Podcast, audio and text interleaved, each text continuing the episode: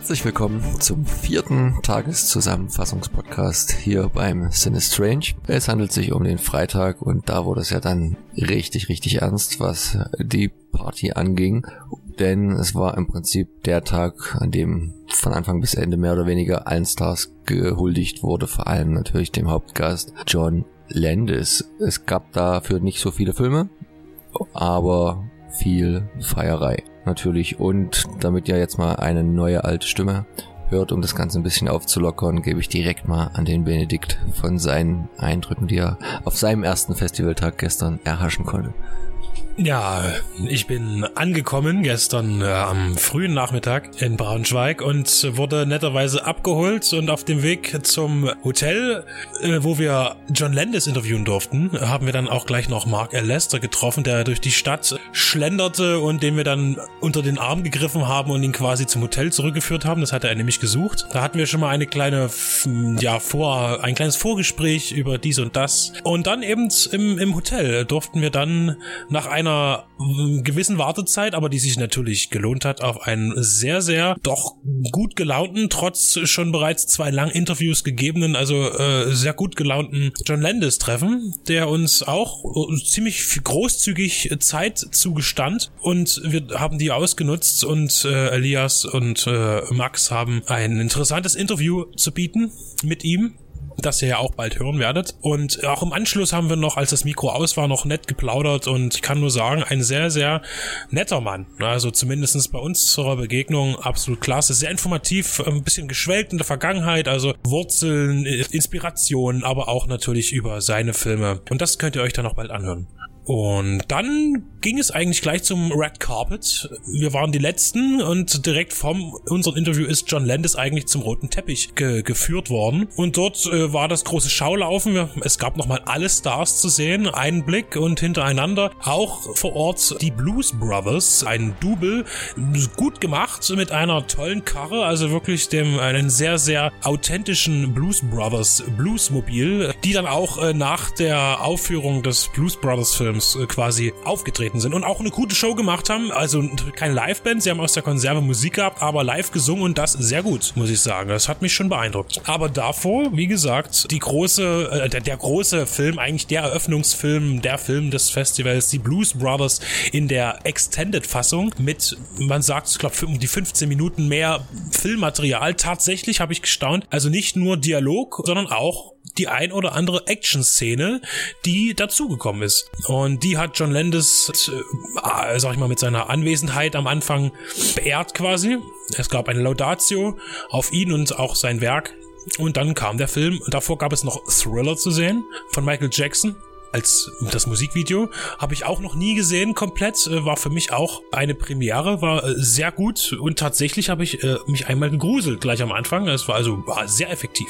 Und eigentlich war das so das, der, der Eventabend. Es gab eben den Film zu sehen, Thriller, dann der Hauptfilm, eine Laudatio dazwischen und von Ivo Ritzer, der einen sehr, sehr wissenschaftlichen Vortrag gehalten hat. Vielleicht nicht jedermanns Sache, aber absolut informativ und vielleicht der ein oder andere hat sich etwas, war vielleicht überfordert mit genau, mit dem Fachterminus.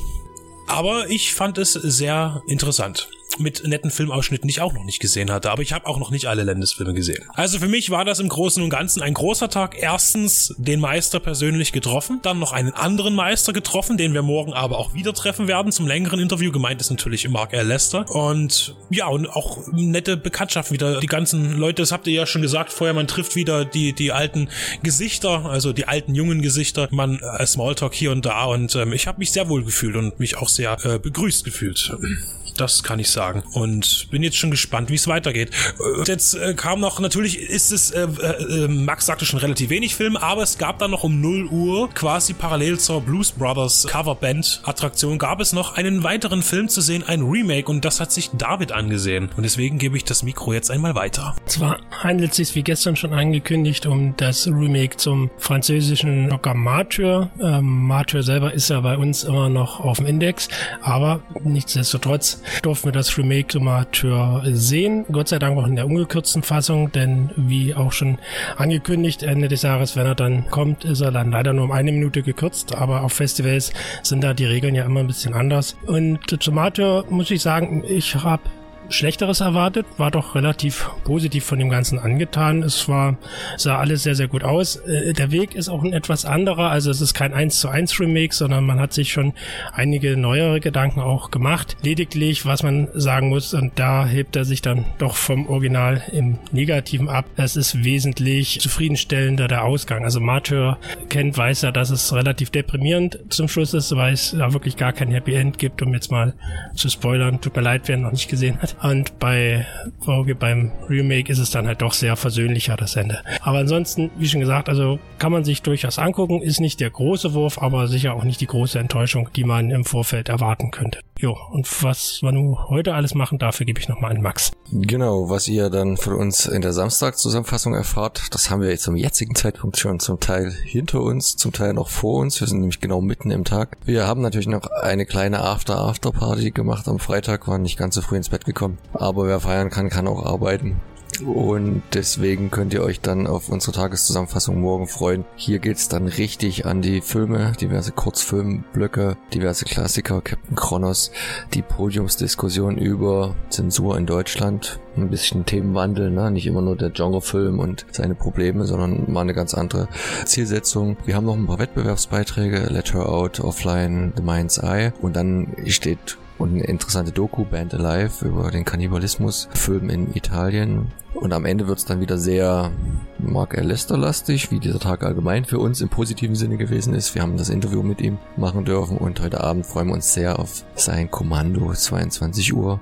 Vorher gibt's noch die Laudatio von Professor Dr. Markus Stiegelecker auf ihn und der Abend klingt dann noch ein bisschen aus bei Hochglanz-Trash Sharknado 4 und was ich jetzt alles noch vergessen habe. Mal gucken, wie wir das alles abdecken können, weil es gibt noch ein paar Werkstattgespräche. Luigi Cozzi und John Dennis sind heute dran, also wir müssten uns zerreißen. Ähm, wir tun's so gut es geht und ihr hört dann morgen wieder mehr. Tschüss.